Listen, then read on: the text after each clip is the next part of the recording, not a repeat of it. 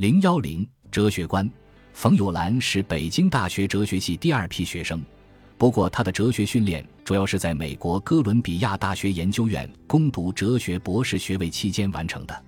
他的导师是杜威，可是对他影响最大的却是新实在论。美国新实在论者蒙塔古把哲学分为三部分，即方法论、形上学和价值论。冯友兰借鉴蒙塔古的看法。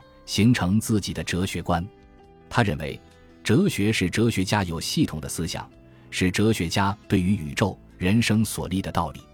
哲学的特点有二冒号一是系统性，凡真正哲学系统，皆如枝叶扶疏之树，其中各部皆是首尾贯彻，打成一片。其实各大哲学系统皆有其一以贯之。他所说的系统，是指实质上的系统。不仅仅指形式上的系统，对于中国哲学家来说，可能没有形式上的系统性，但存在着实质上的系统。二是充分的说理性。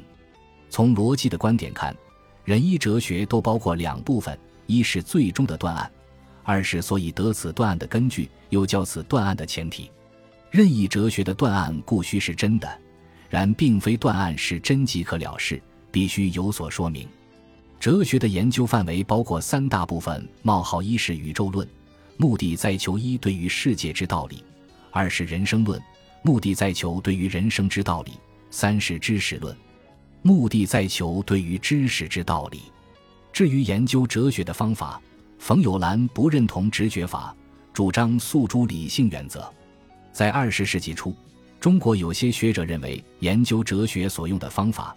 与研究科学所用的方法不同，科学的方法是逻辑的、理智的；哲学的方法是直觉的、反理智的。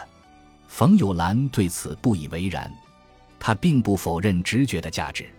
在他看来，直觉可以使人得到一种神秘的经验，但直觉不能使人成立一个道理、建立一种哲学，所以直觉不能成为一种哲学方法。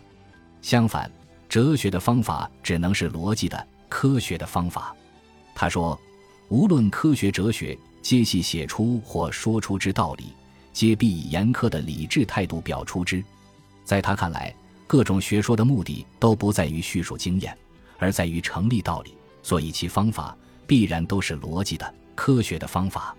所谓科学方法，实即无人普通思想之方法之较认真、较精确者，非有若何奇妙也。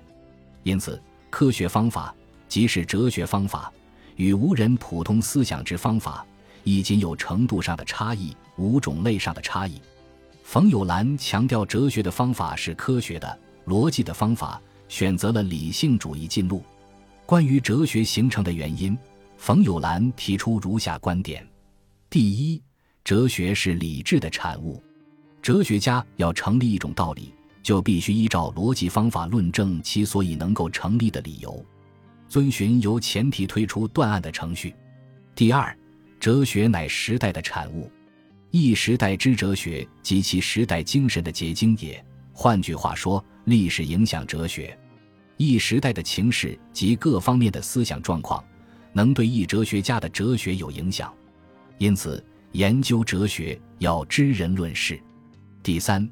哲学是哲学家人格的体现，一哲学家之哲学与其自己之人格或个性有大关系。哲学家的人格对于思想方向、哲学问题的产生和解决影响很大。有些思想只能在某种心理状况中发生。他援引美国实用主义者詹姆士的话说：“威廉·詹姆士为一哲学家知性情气质，可分其为二类：一为软心的哲学家，其心既软。”不忍将宇宙间有价值的事物归纳于无价值的事物者，故其哲学是唯心论的、宗教的、自由意志论的、一元论的。以为硬心的哲学家，其心既硬，不惜下意狠手，将宇宙间有价值的事物概归纳于无价值者，故其哲学是唯物论的、非宗教的、定命论的、多元论的。在研究哲学家的思想时，必须先研究其人格或个性。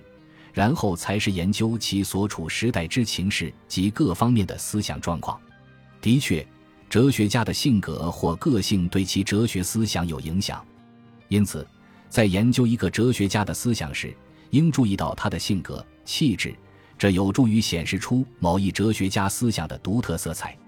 但冯友兰显然夸大了这种影响。